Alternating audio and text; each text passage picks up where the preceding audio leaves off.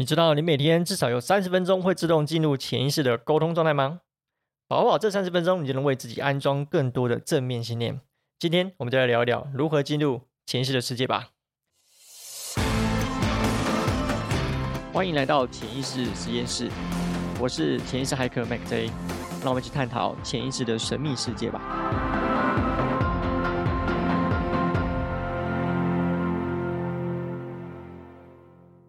Hello，好，我们接下来聊一下哦，就是怎么样进入潜意识的世界啊，或者 A.K.A. 我们说潜意识的世界就是催眠的世界。进入潜意识的状态呢，就是进入催眠的状态。英文呢，通常会叫做 trance 状态，这是一种恍惚的状态哦。不过，是不是催眠状态是不是真的恍惚呢？其实也不一定啊，因为催眠有时候我们会觉得它有点恍惚，是进入一个非常深的深度的状态。但事实上，在一般的催眠的过程中是。非常清醒的，你可以听见旁边的声音，你可以听见催眠师的声音啊。你只要张开眼睛，你就清醒过来。所以这个催眠状态呢，并不是真的是一种恍惚的状态啊，只英文上习惯用 trance 状态来称呼。那我们可以再多定义一下，什么叫做潜意识的状态啊？什么叫催眠的状态啊？你可能会在不同的嗯流派或者是不同的文章、不同的催眠师的这个说明里面，可能会听到。不同的说明方式啊，因为大家对于催眠状态都是一种状态的描述啊，所以基本上没有一个很明确的全世界公认的一个状态，一个非常明确的定义啊。好，但是呢，有基本上有几种主流的说法啊，一种比较科学的说法呢，就是以脑波来说，就是当脑波呢从贝塔波就是清醒状态呢进入阿法波这个状态，我们称为叫做进入催眠状态。好，但实际上我们在看这个脑波。脑波仪的时候啊，它并不是完全真的哦，这个贝塔波，然后进催眠表就都要去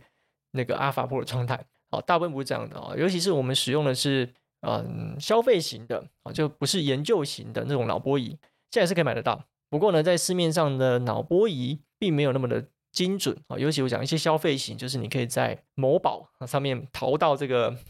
脑波仪。那这个脑波仪其实买到不重点，因为他们侦测的点大概只有两到三个点而已。好，那你买到之后，其实重点是 App 哦，就是你用什么软体来捕捉。好，有几个免费的 App 是可以连线这样子，用蓝牙连线这样子的脑波仪，然后去帮你捕捉你的脑波状态。好，这个你可以玩玩看。好，但基本上它对于你是不是要进入催眠状态呢，帮助并没有那么大，因为它不是有一个脑波，然后我说就是突然掉成阿法波，它都是一种比较模糊的界限。啊，当然你会可能会看到阿法波好像比较多一点。哦，会有这种状态，或者他是会用这个平静的这种方式来描述你的脑波状态，好，所以并不是这么的明确。好，好，那另外一种方式呢，是指啊，我们会描述催眠状态，好，就是一种放松的状态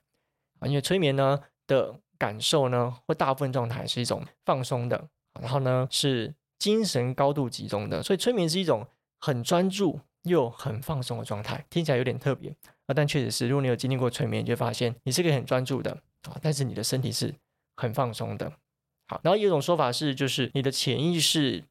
上升了，好，你的意识下降了啊，这种状态。然后呢，还有一种说法是，你的批判意识呢去休息了啊，就是我们的我们把如果你是用冰山这种理论来说明这个意识跟潜意识的话，啊，在冰山的这个水平面这边呢，会有一道我们叫批判意识，好，这有批判区。它是来管制呢讯息呢从意识层面进到潜意识的一个很重要的守卫。那当这个批判区去休息了，那讯息就可以进入到潜意识世界里。好，这是另外一种描述的方法。好，那我们大概知道几种定义之后呢，啊，这理解就好了啊。其实基本上都是在针对同一个事件的一个不同的切入角度。好，那我们知道之后啊，那在生活中我们要怎么进入催眠状态？我们把它分为几种几种不同的。方法好了好，基本上一种叫做就是外力，外力就是通过催眠师来帮你做催眠啊，这个明确嘛？你讲催眠状态就是有一个催眠师来帮你催眠啊。那催眠师来帮你催眠呢，就会用几种不同的叫我们叫催眠引导法啊来协助你。那不同的催眠的派别，因为催眠派别也是也是蛮多的哦，催眠学校也是蛮多的。那不同的催眠师可能使用的方法会有点不太一样。大部分催眠师会使用的方式是一种叫渐进式放松法的催眠法，就是你可能会常听到，或在电视上可能会看到啊。但现在催眠是不用那个钟表、怀表，这个基本上不会用啊。啊，因为它并没有特别有效啊。不过，但是它属于我们等下讲的另外一种方法。好，那渐进式放松法基本上你只要在一个舒服的姿势，然后催眠师会告诉你闭上眼睛，然后会带领你做深呼吸，然后呢会带领你做一些想象啊，比如说就是下楼梯的想象啊，还有就是倒数的状态的这个描述。然后用这种方式呢，让你的全身都能够从头到脚的放松下来。那这个就是一个叫渐进式放松法。好，那渐进式放松法是最常用，基本上很普遍的一个方式。只是说它的成功率有时候会呃，不见得会每个人都可以被渐进式放松法催眠。好，这跟你的暗示感受性有关系。因为有些人是可以这样被催眠的，有些人可能不完全会被这样催眠。好，这是我们可能要使用的一些其他的方法。啊，来帮助你。那另外一种方式呢，叫做凝视法。好，凝视法也是一个呃很经典的方法。它最早呢，在一八四零年就被发明了，而且发明它的人呢，就是发明催眠这个字，就是 hypnosis 这个字的发明人。啊，他叫做 James Braid。啊，这个是一个英国的医师。他在发明这个词的时候呢，就是因为他在帮患者做眼科检查的时候，他发现呢，让他的病患呢，有一透过某一种特定的凝视方式，可以进入到。恍惚状态，哦，他就发现了这个这个方法，所以他就用凝视法呢来做催眠啊。那这个催眠意识呢，这今天不延伸，不过呢，这是一个很经典的方法。所以这个方法呢，扩大的一些方式，就要跟我们等下可以讲，你自己可以做的一些方式，就会跟凝视法有点像。包括我们刚刚说怀表没有，这个催眠师在晃怀表，这个方法其实也算是一种凝视法，透过让你去专注的某一个地方，眼睛专注在某个地方。而进入一种疲劳的状态，然后进入到催眠的状态，啊，这是一种凝视法，好，那这里包括一些手指法啦，或者是一些呃手嗯手掌靠近法等等，好，这都是一些变形，但它的原本的原理都很简单，就是凝视这件事情。好，那另外一种呢，有个派别叫做资讯超载法啊，什么叫资讯超载法呢？资讯超载法呢，源自于。这个理论呢，告诉你就是催眠呢，进入催眠呢，他们认为进入催眠状态并不是靠渐进式放松啊，渐进放松应该被作为一种深化的手段啊。那人真的会被催眠呢，是因为资讯的超载啊，资讯的超载就是讯息超载啊，讯息的超载呢，让你的大脑呢从这个原本的状态，然后呢进入战斗逃跑的状态，然后呢再进入假死的状态啊，那这个跟产生焦虑的模式很类似。好，就是进入了正式的催眠状态。这个是一个另外一种理论，我来告诉你，催眠就是资讯超载。所以呢，这个催眠法会通过不断的给你一些资讯的超载。那资讯包括什么？你的身体的感觉、环境啊，包括催眠师告诉你的话。所以这个方式呢，会从你进到催眠师的这个个案室开始，甚至之前就不断给你做资讯超载。啊，然后呢，在某一个特定的时间，让这个资讯瞬间超载之后，你就会掉入。假设状态，然后进入催眠，然后这是另一种方法。那另外还有一种呢，进入催眠的方法叫大脑断片法。好，基本上这是我取的，大脑断片法。好，这有时叫什么震撼法啦，或者是什么啊？为什么叫断片法呢？基本上这会用于瞬间催眠。那瞬间催眠就是让大脑瞬间的呢进入一种断片的状态。那这种断片状态会怎么创造呢？通常就是失重。失重就是失去重心的 感觉哈。那但不是，因为每次讲到失重就很好笑，就是好像你会把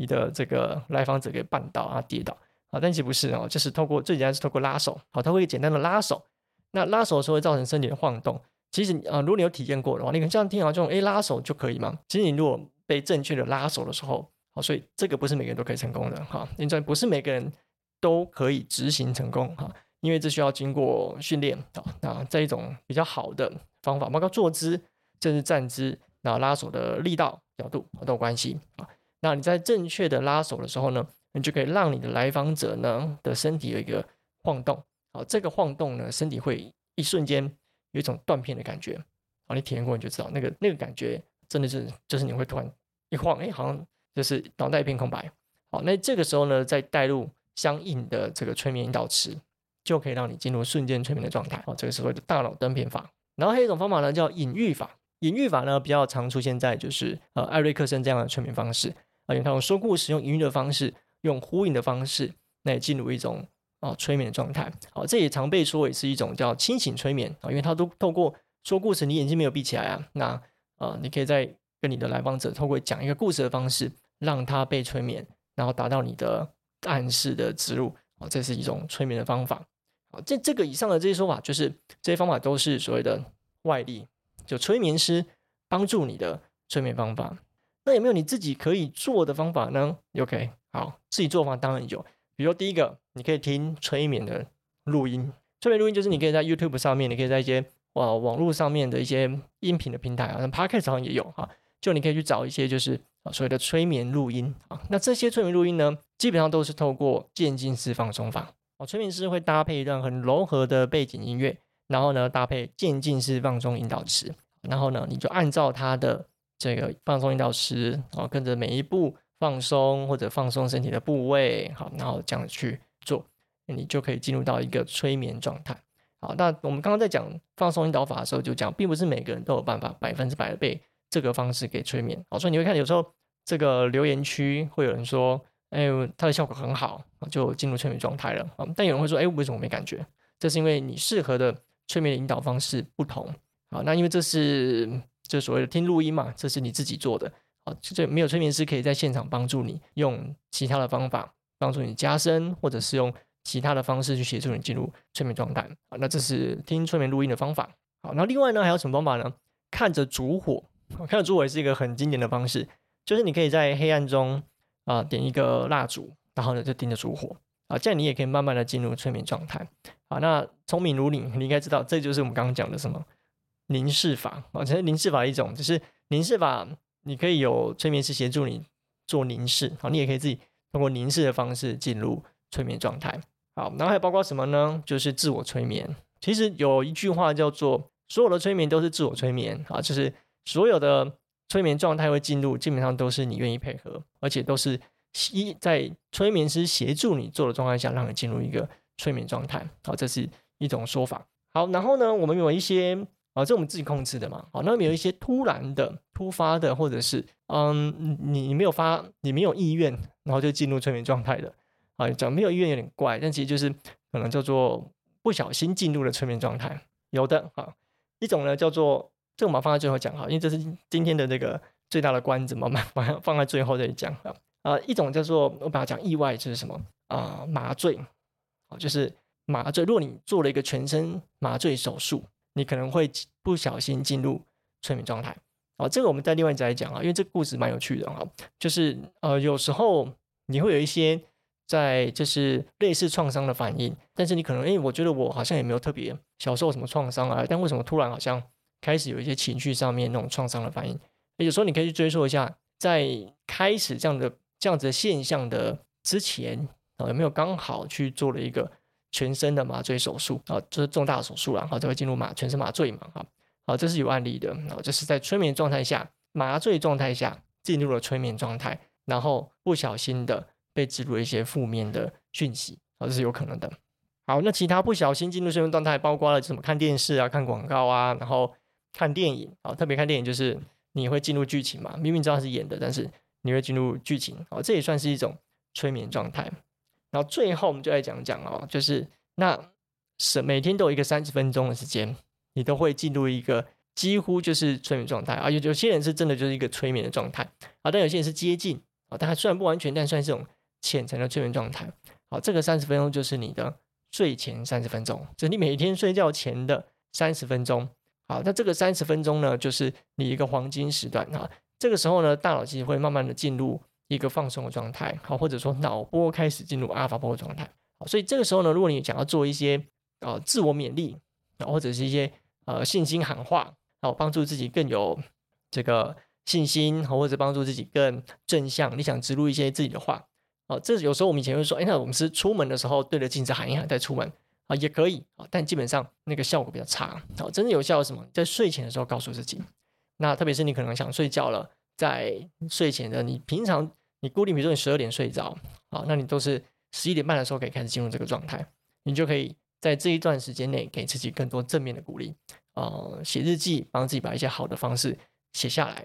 好，那这个方式呢，就可以帮助你把这些信念。更好的植入你的潜意识，而是天然的，你不需要再做额外的事情，它就可以帮助你做到。好，那当然，如果想要做的更好，你想要在更多时间内做，我就鼓励你就做更多的这样子的事情。好，让这种三十分钟能够更多，然后当然三十分钟会比较长。我们一些自我催眠的方式可以帮助你在两分钟内就可以做完，哦，甚至三十秒内就做完，哦，但是会一天会多次一点做，多次在一开始的时候会有更好的效果，啊，这是一种自我催眠的方法。好，那以上呢就是今天的分享，我来跟你分享一些什么是进入潜意识状态，或者我们说催眠状态的一些方法。好，那下一集呢，我们来分享一下，那我怎么确定我有进入到这样的状态？OK，那希望今天的资讯对你有所收获，就下一次见喽。